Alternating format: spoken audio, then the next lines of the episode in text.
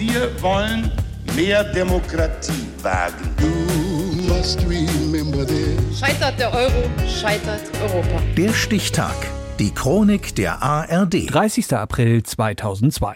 Heute vor 20 Jahren verstarb Charlotte von Mahlsdorf, die Leiterin des Gründerzeitmuseums in Berlin. Axel Rowold. Die geblümte Kittelschürze umweht ihre Strumpfhosen. Die weißgraue, leicht schüttere Frisur flattert hinterher. Charlotte von Mahlsdorf hat zu tun.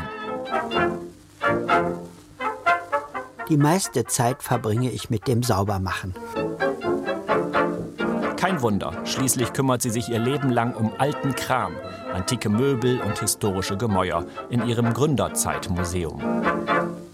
Das macht mir nach wie vor viel Spaß, denn ich bin die geborene Putzfrau. Nach streng biologischen Kriterien stimmt das nicht ganz. Als Charlotte von Mahlsdorf am 18. März 1928 in Berlin-Mahlsdorf auf die Welt kommt, ist von einem männlichen Säugling die Rede. Die Eltern nennen denselben Lothar und wundern sich bald, dass Lothar feine Kleidchen lieber trägt als derbe Buchsen.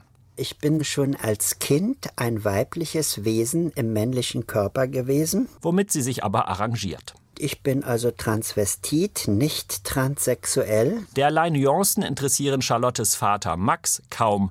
Als Nazi-Scherge quittiert er das sexuelle Bekenntnis des vermeintlichen Sohnes mit Prügel und zwingt ihn zum Eintritt in die Hitlerjugend. Charlotte aber hat längst ihren eigenen Weg nicht nur gefunden, sondern eingeschlagen. Ich habe immer ein Faible gehabt für alte Häuser.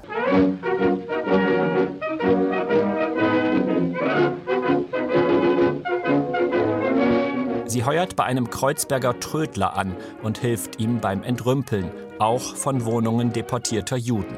Die besten Möbel, Uhren, Grammophone kauft sich Charlotte von ihrem Lohn selbst. Ich dachte damals, wenn du hier was äh, aufhebst, vielleicht kommen die Leute mal wieder und du kannst ihnen dann eine Freude machen, dass sie das dann wieder haben. Von wegen. Der Nazi-Terror sieht keine Rückkehr vor und auch Menschen wie Charlotte passen nicht ins völkische Ideal.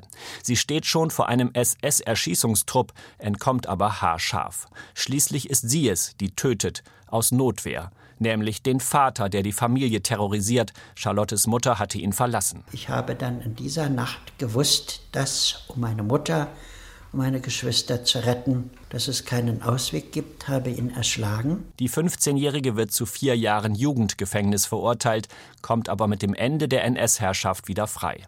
Nach dem Krieg macht Charlotte von Mahlsdorf weiter in Trödel und Antiquitäten, rettet Gründerzeithäuser vor dem Abriss und richtet ihr Museum ein in Berlin-Mahlsdorf.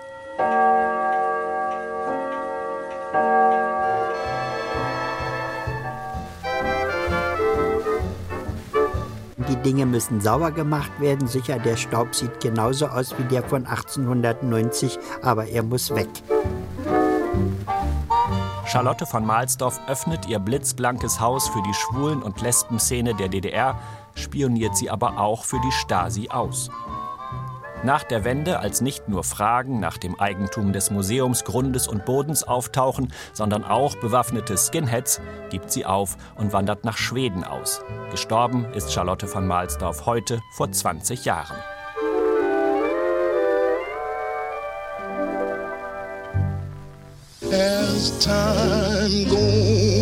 Der Stichtag. Die Chronik von ARD und Deutschlandfunk Kultur. Produziert von Radio Bremen.